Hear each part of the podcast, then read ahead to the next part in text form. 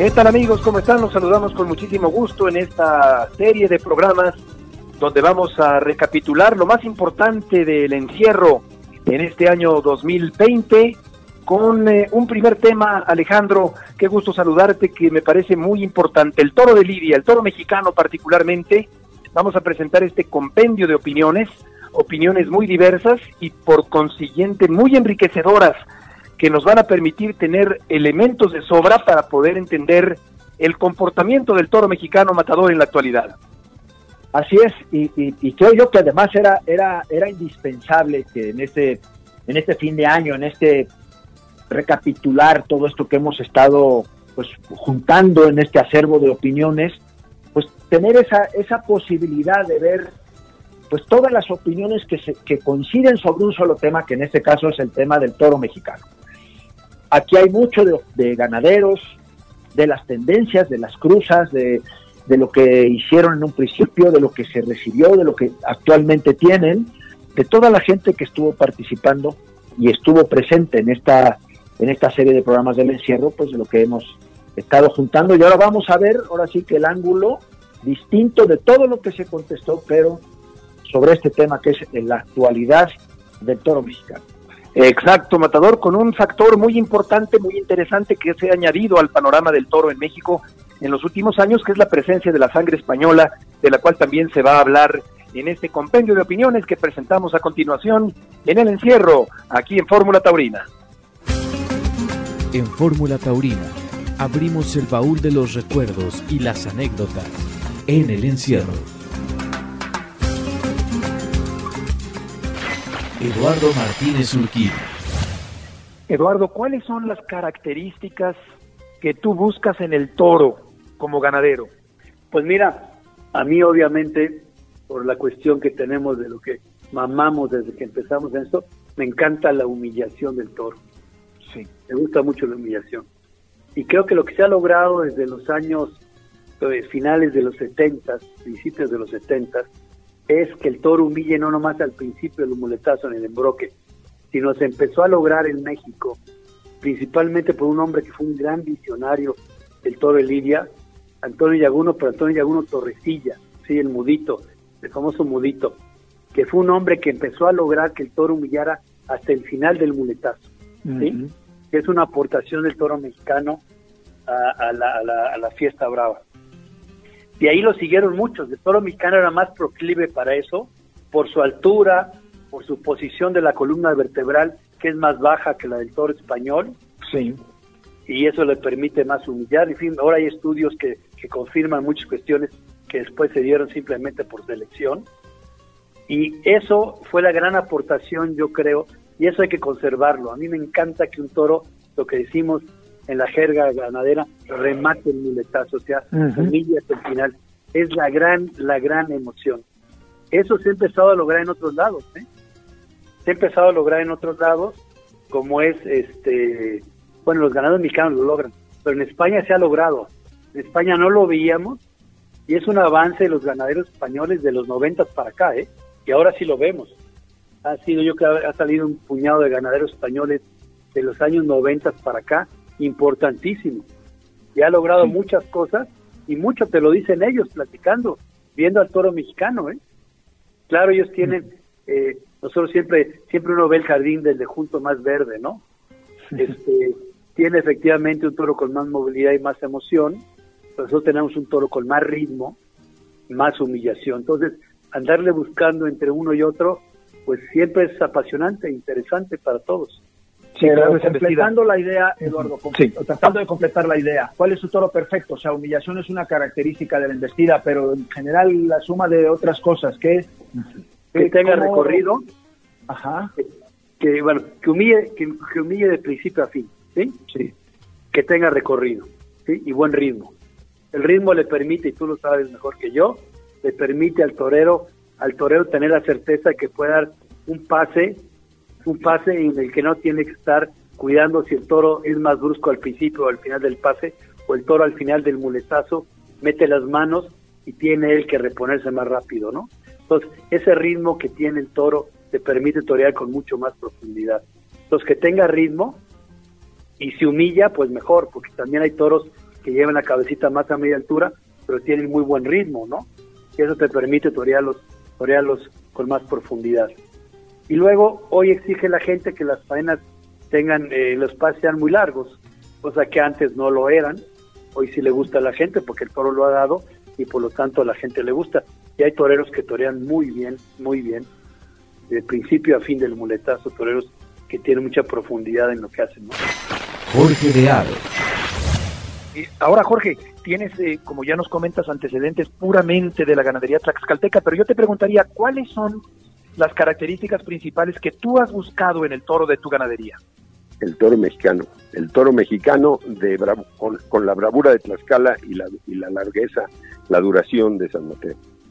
La duración de San Mateo, no, puede que yo no lo encuentre, mis nietos lo van a encontrar porque esto no es de una generación. Yo tengo aquí desde 90 de, estar haciendo esto. Alejandro se puede acordar porque venía de novillero, de novillero, son 90, son 30 años y empiezas a verlo, empiezas a verlo, Beto, pero, pero al final, al final eso existe en, en todo el país, porque hay muchas ganaderías que están así.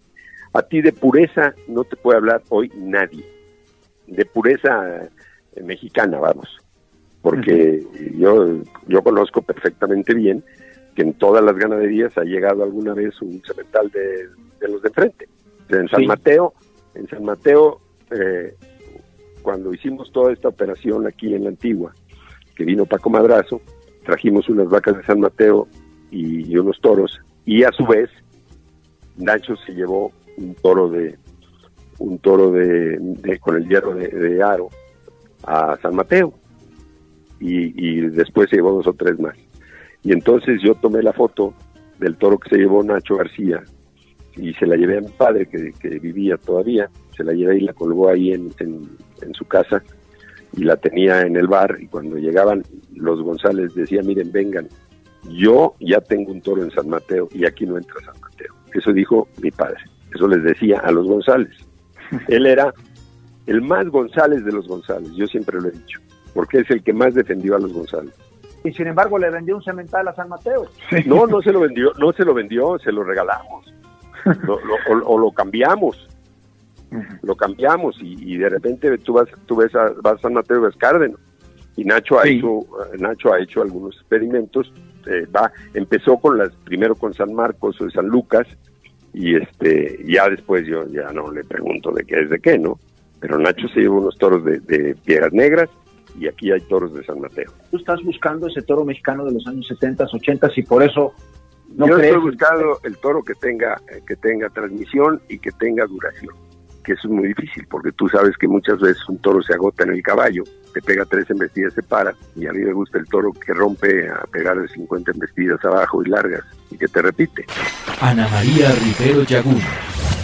¿Qué opinas del toro mexicano actual? Pues mira, yo pienso que cada quien es muy libre de hacer lo que quiera y de tener lo que quiera.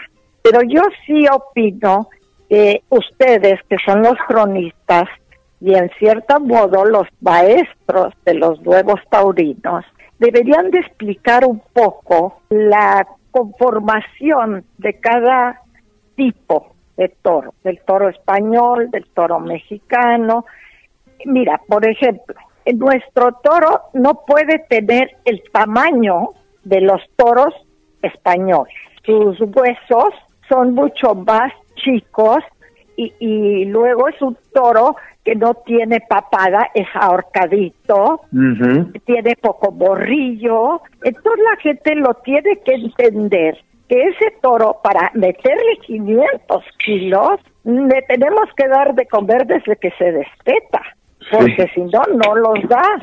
En cambio, el toro que tiene la osamenta grande, pues es muy fácil que pese 500 y pico, 600 kilos.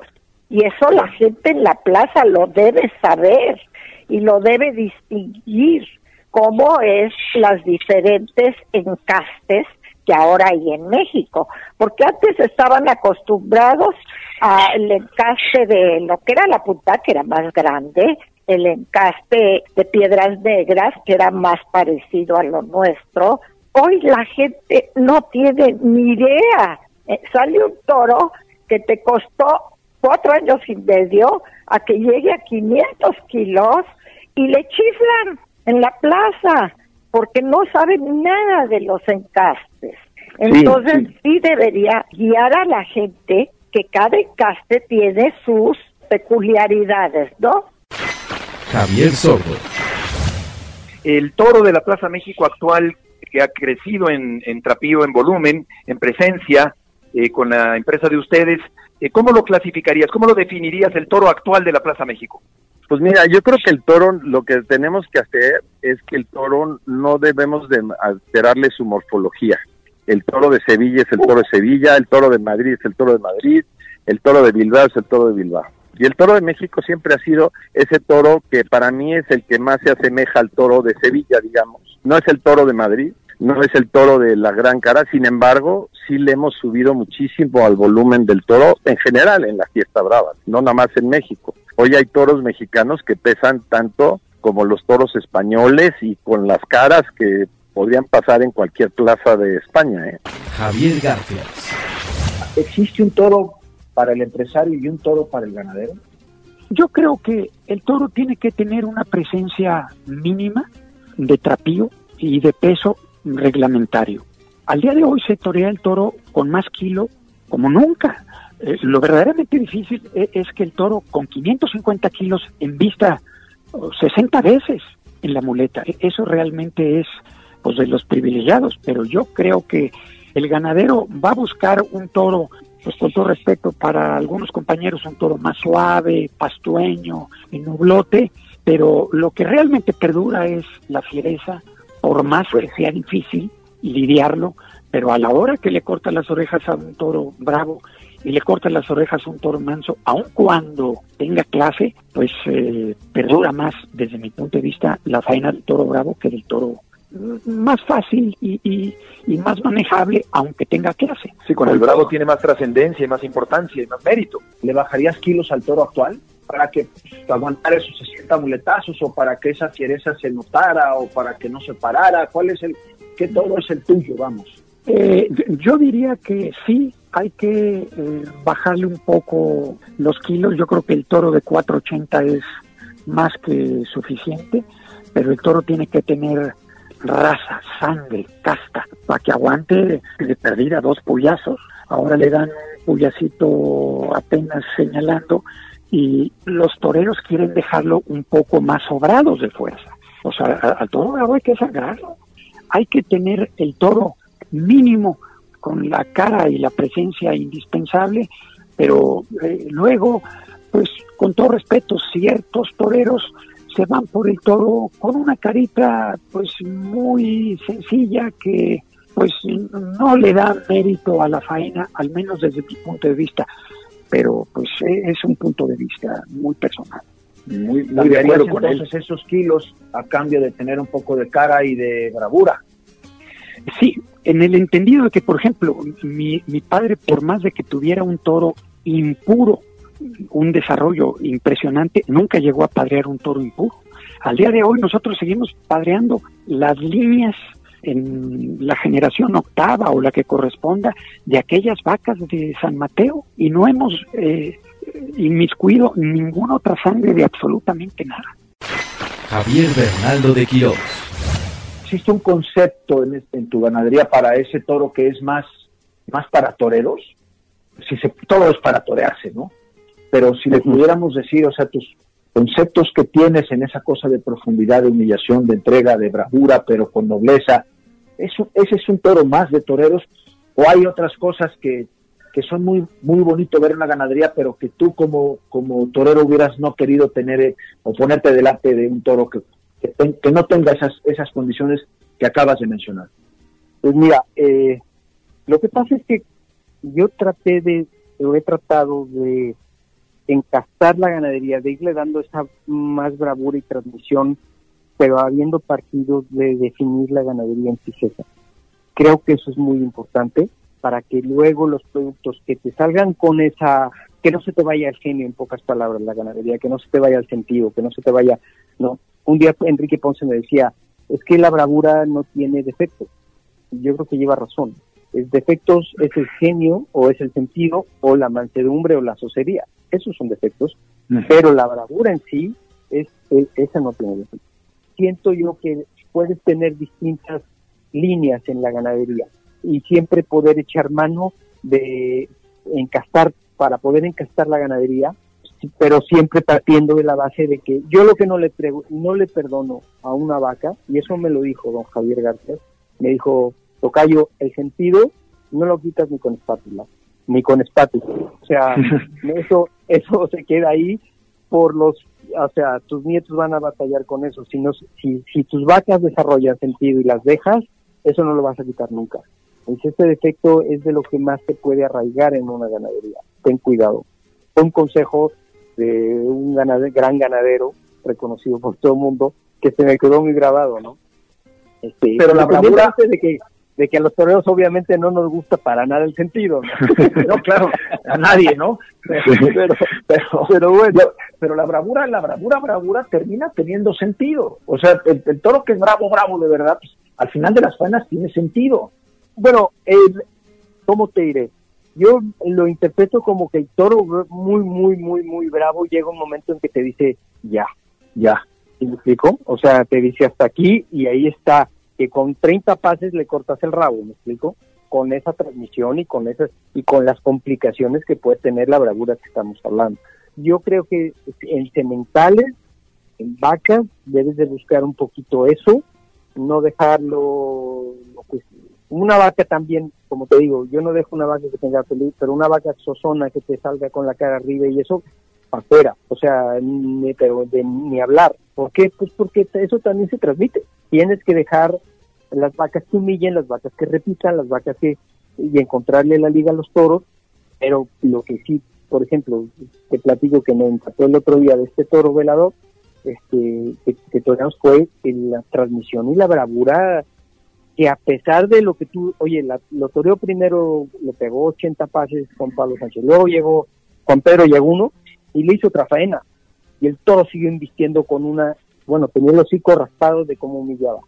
Este, y me, me, encantó la duración también del toro, ¿no? Aunque sí, muchos toros, como bien dices Alejandro, muy bravos, pasados de bravura, llega un momento en que les pegas 30, 40 pasos y dicen ni uno más. Ni uno más. Eduardo Martínez Urquín. ¿Tú crees que en general la ganadería mexicana se ha descastado? Yo creo que la ganadería mexicana atraviesa por un problema grave, que es muy caro ser ganadero, muy caro económicamente, que no reditúa el ser ganadero económicamente como si redituaba hasta casa, hasta los años 80, mediados de los 80. Entonces, la gente que hoy quiere ser ganadero o quiere mantener su ganadería, tiene que tener dos cosas. Una, un ingreso importante para poder mantener la ganadería, porque sabe que lo que paguen de las, de las corridas no le va a alcanzar para mantenerla por un lado. Y por otro lado, tienes un producto en el cual te dicen, oye, va a desaparecer. Antier presentaron una iniciativa para que ya no haya toros, para que ya no vayan niños a, los toros, para que pase esto, para que pase aquello. Y tú estás creando toros para que los asesinen. Tienes un, un ambiente adverso contra el cual estás todo el día luchando, que cuando nos metemos a la cama y ponemos la cabeza en la almohada, decimos, oye, todo lo que gano por acá me lo gasto en los toros y aparte todo el día tiene ataques esto. Entonces, la verdad yo entiendo a muchos ganaderos que dicen, oye, yo ya no le puedo meter más dinero a mi ganadería porque no es redituable y porque igual el día de mañana van a prohibir esto. Entonces, entiendo que no haya habido un refresco de sementales y de sangre. Yo creo que las ganaderías importantes siguen funcionando bien porque ha habido el sacrificio o esa posibilidad económica de la que estamos eh, platicando, pero sí la media ha bajado un poco por lo que estamos hablando, no por falta de talento, ¿eh? sino por la situación económica que nos rodea. Juan Pedro Barroso. ¿Hace más daño entonces la puya o hace más daño que el toro se estrelle contra ese muro pesadísimo que es el caballo actual? Las dos cosas hacen daño, este, Alex, pero yo creo que lo que más daño hace es la puya de cualquier época que entre en la, en la piel del toro y que haga destrozos innecesarios. Hoy en día hay, pues hay, hay teorías ya comprobadas de que el toro no necesita sangrar para que se descongestione, no necesita descongestionarse. El toro, hay estudios ya desde hace algunos, una década, de, un doctor el doctor Higuera, de la Universidad Complutense de Madrid, donde él demuestra científicamente que el toro se desestresa, vamos a llamarle así, se desestresa a la, a la hora de que segrega hormonas, endorfinas, que son las hormonas que segrega ante la respuesta de, del dolor, ¿no? Que bloquea, bloquea el dolor de alguna forma y el toro realmente eh, no sufre y esa segregación de hormonas es lo que hace que el toro se desestrese ¿sí? y el toro quede preparado para una lidia mejor realmente y ese romaneo esa pelea que tiene eh, abajo del peto. Pero no es necesario sangrarlo no es necesario, no es necesario perdón hacerle tanto daño con esas pullas no yo creo que eso tiene, tiene que cambiar también no tiene que evolucionar. Entonces qué papel juega el puyazo de acuerdo a lo que nos estás mencionando el puyazo juega el papel de alguna forma cuando el toro pelea en el peto, ¿sí? Se atempera, el toro se desestresa, ¿sí? Segrega esas hormonas y juega desde luego el papel de medir la bravura del toro, ¿no? Es una de las de las de las formas de medir la, la, bravura del toro y juega el papel de que es una suerte preciosa. Digo, no hay nada más bonito que ver arrancarse un toro al caballo y, que la suerte de vara sea bien ejecutada, ¿no? Es, claro. un, es un espectáculo para el público que tenemos que recobrar pero eso no quiere decir que la suerte de varas tengamos que, que, masacrar un toro y que mermar su bravura por ese daño físico que le estamos haciendo y que quede muchas veces inutilizado para la lidia, para que tenga una lidia de, 40, 50, 60 de casos. Javier Sordo. Vamos a identificar el toro de los 70, 60, 70, 80, 70 y tantos, ¿no? Ese toro mexicano que repetía, que tenía un fondo muy grande, que tenía esa clase, que inclusive a veces hasta medio en duda pusieron su bravura diciendo que no, que era, que a mí me, me, cae muy gordo ese término del manso fácil, ¿no? Me parece muy ofensivo y, creo que desvirtó muchísimo las cosas que yo creo como aficionado y como profesional extraño tanto de ese toro mexicano grandioso, repetidor de clase y que, y que fue para mí un gran toro ese de los 60, 70, ¿no? Luego vino otra cosa, cambiaron ustedes mismos como ganaderos, fueron a España a buscar una bravura, yo creo que tú eres uno de los grandes promotores de, ese proyecto y de esa idea. ¿Tú no crees que perdimos ese toro de los años 60 y 70 y, y que hoy no existe? Y, no. y, haber ido a España a traer un Santa Coloma que, en mi opinión, estaba muy decaído y muy desvirtuado en España. Platícanos un poquito de todas estas cosas. ¿No extrañas este toro de los 60, 70? ¿Estás contento con lo que tienes ahora? Dime. A ver, yo te cuento. Yo manejo dos líneas claramente, digamos. O sea, yo tengo una parte que es la parte mexicana, que sigo teniendo toros 100% mexicanos y vacas 100% mexicanas. Y a mí lo que me ha dado muy buen resultado, y sigo teniendo toros en, que salen a la plaza siendo mexicanos y salen muy buenos. Luego, por otro lado, tengo lo de Santa Coloma, digamos, que eso lo tengo, también tengo una rama que es Santa Coloma puro y lo que a mí realmente me gusta muchísimo es la combinación de ambas. O sea, cuando le pones al mexicano aquello, también funciona de maravilla y te sorprende que a veces el toro ese sale más mexicano que el mexicano. Hay un pensamiento que yo tengo, Alejandro. Yo creo que si no se hubiera abierto la frontera en aquella época, el toro mexicano estaría muy diferente, porque sí cambió muchísimo. ¿Diferente para bien o diferente para mal? Yo diría diferente porque te diría yo que hubiéramos tenido menos armas para poder jugar.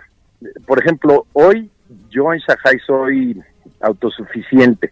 Yo produzco mis propios sementales, mis propias vacas. Yo hoy no necesito ir a comprarle a nadie. Creo que tengo tiempo todavía para lograr eso. Pero creo que en, en la época que yo no era autosuficiente, que en esa época yo no era autosuficiente, yo necesitaba a Javier García, a Pepe Chafik, de estarles comprando vacas y toros y cosas, ¿no? Cuando realmente Javier se muere, Pepe se muere, entonces ahí se perdieron muchas cosas y siempre lo de España yo creo que había una oportunidad. Y también creo que es bueno que el toro español, yo siempre he sido partícipe, yo soy todavía más, a de cuenta, más atrevido. A mí me gustaría que hubiera corridas mexicanas en España y que hubiera toros de españoles en México. Creo que eso, yo creo que eso sería una maravilla para el mundo taurino. Mm. ¿Por qué razón? Porque veríamos realmente que el toro mexicano es valiosísimo, que es bravo, que es emotivo, que tiene muchísimas cualidades Entonces, digo, a la ganadería mexicana a mí me encantaría que la vieran en Francia, que la vieran en Sevilla, ¿me entiendes? Una corrida sería importantísimo. ¿Y por qué no? También me gustaría traer una corrida española a México, a Aguascalientes o a donde fuera, ¿me entiendes? A las plazas de México, porque creo que la gente vería y probablemente nos, se sorprenderían de que a lo mejor no les gusta tanto la corrida española, ¿eh? Claro. O sea, no, porque, porque hay corridas muy buenas, pero hay corridas muy malas también. ¿Qué toro te gusta más, el que tú quieres sacar ahora o ese toro que había en los 60, 70? Sí, yo creo que hoy estoy muy contento con el toro que estoy teniendo. Yo te diría es que hubo toros muy importantes en aquella época que me gustaban muchísimo. Digo, desde por ejemplo los de Manolo Martínez, Gotita de Miel, Oro Negro, todos esos toros pues eran maravillosos. Ana María Rivero Yagún. ¿Te gusta más el toro actual mexicano o te gustaba más el toro aquel de aquella Torrecillas, de aquella Valparaíso de los años 60, 70, 80? Pues mira, a mí ese toro de los 60, 70, 80 me gustaba porque era muy toreable, pero hoy en día yo siento que a ese toro le tenemos que meter ese piquete de un poquito más bravura, un mucho más bravura y que sea más emocionante que lo veas con emoción. Le falta emoción. Y eso es lo que estamos tratando de lograr ahora. Además de humillar, porque no le vas a quitar las cualidades que tuvo antes, porque eran grandes cualidades. Eso de la obediencia, el recorrido tan grande y la humillación, lo tienes que conservar. Pero el piquetito de emoción, lo que tienes que buscar ahora. Juan Pedro Barroso. El toro de los años 60, 70, ese toro mexicano, este, con duración, con, eh, con una bravura tan especial, con esa nobleza, con, con esas cualidades, comparado con el toro actual, ¿tú con cuál toro te quedarías? Es buena pregunta esa, Alex. Este, mira, yo creo que el toro de los años 60 un toro extraordinario, el toro mexicano, pues siempre decimos que es el mejor toro del mundo. Eh, yo estoy totalmente de acuerdo siempre y cuando no le falte la bravura y la emoción que en su día tenía ese toro.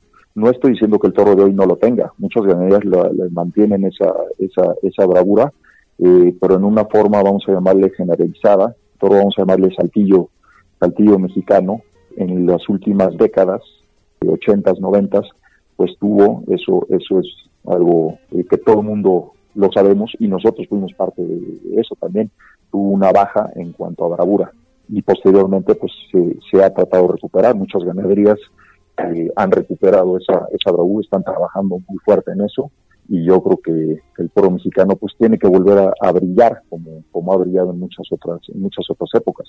Ahora comparativamente si me, estás preguntando con cuál me quedo, pues me quedo con el toro de hoy porque pues es el que estamos los ganaderos de hoy eh, eh, trabajando sobre él de acuerdo a la fiesta, de acuerdo a lo que la fiesta está pidiendo hoy en día.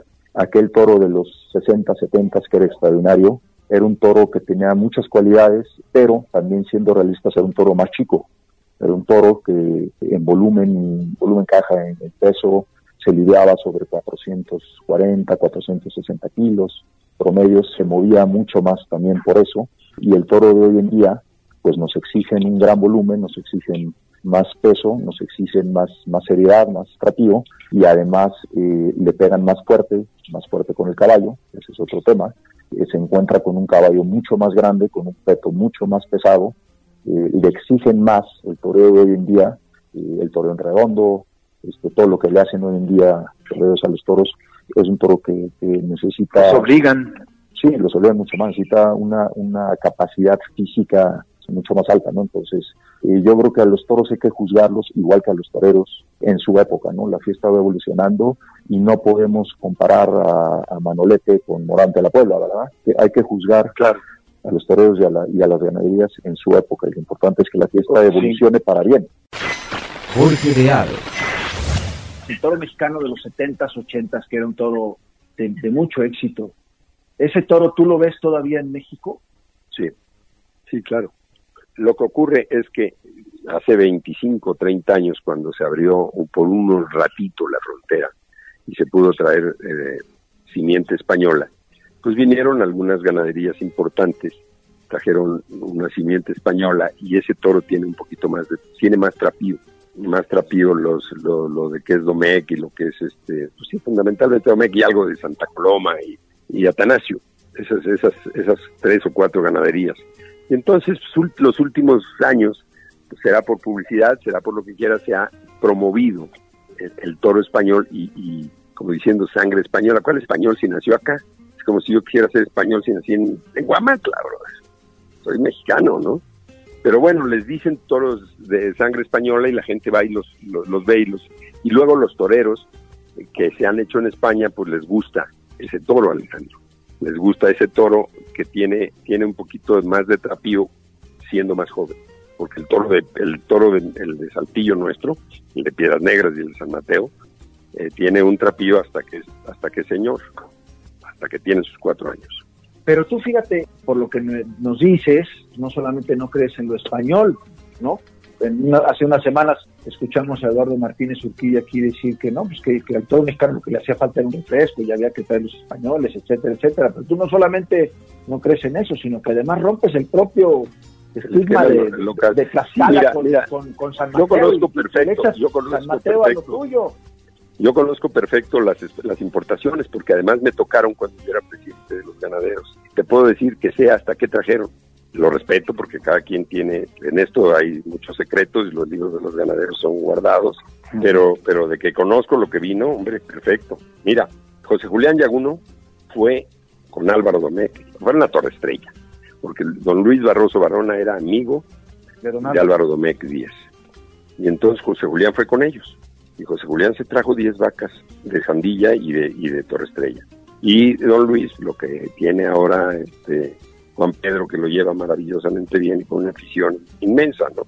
Ahí está la prueba. El, que llegó a Zacatecas tiene un trato muy distinto por parte de los herederos de José Julián a lo que llegó a Jaral de Peñas. Ahora, y lo de Eduardo también lo conozco muy bien. Eduardo Martínez, como, como, lo trajo, él tiene Saltillo, él tiene Joaquín Moreno. No lo he visto en la ganadería, pero lo he visto en las plazas. Ha tenido mucho éxito Eduardo, pero el éxito mayor pues se los puede dar el mexicano, porque el toro indultado de, Eduardo en, en, la Plaza México por el Sotoluco pues era, era mexicano, 100%. O sea que Ahora, no crees en esa parte del...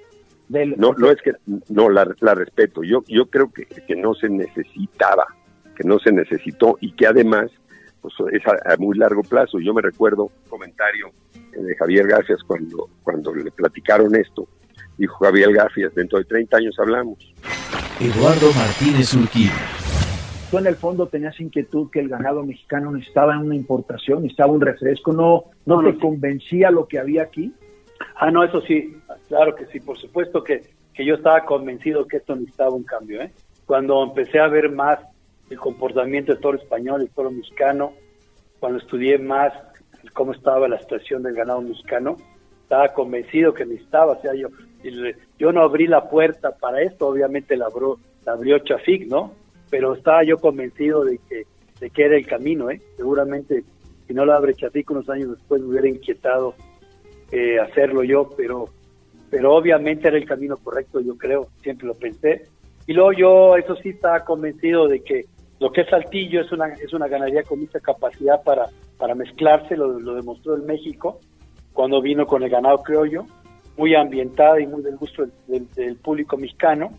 Y por eso también no dudé que lo que iba yo a traer tendría que ver con Saltillo. Por lo tanto, era lo más adecuado era traer Santa Coloma. Vamos, nunca pensé traer, ¿no? sí, nunca pensé traer Ibarra o Parladé, ¿eh?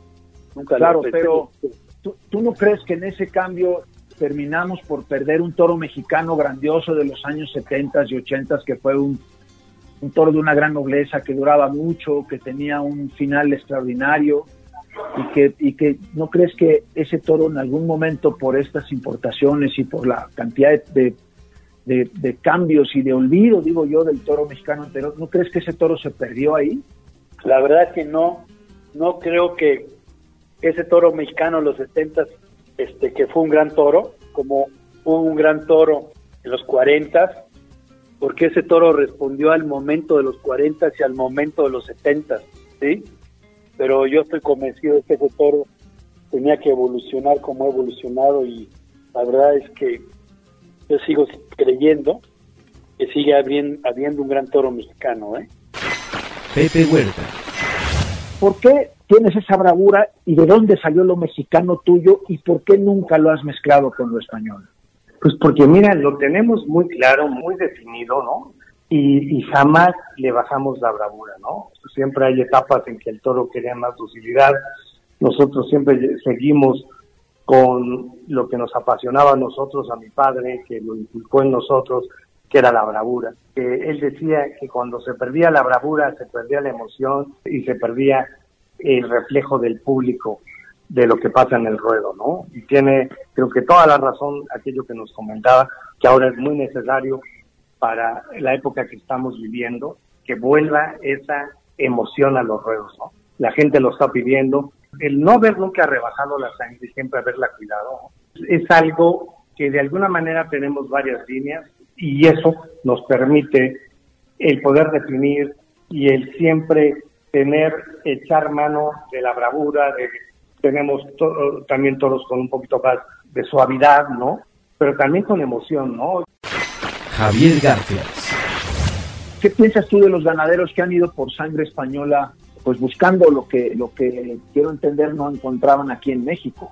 Hombre, e, es muy respetable que busquen otros orígenes para mantener su ganadería. Por ejemplo, recuerdo que Eduardo Martínez se trajo vacas de, camino, le ha funcionado, sin embargo mantiene lo español con lo mexicano por una parte y lo mexicano de San Mateo por otra parte. No lo ha mezclado hasta donde yo sé.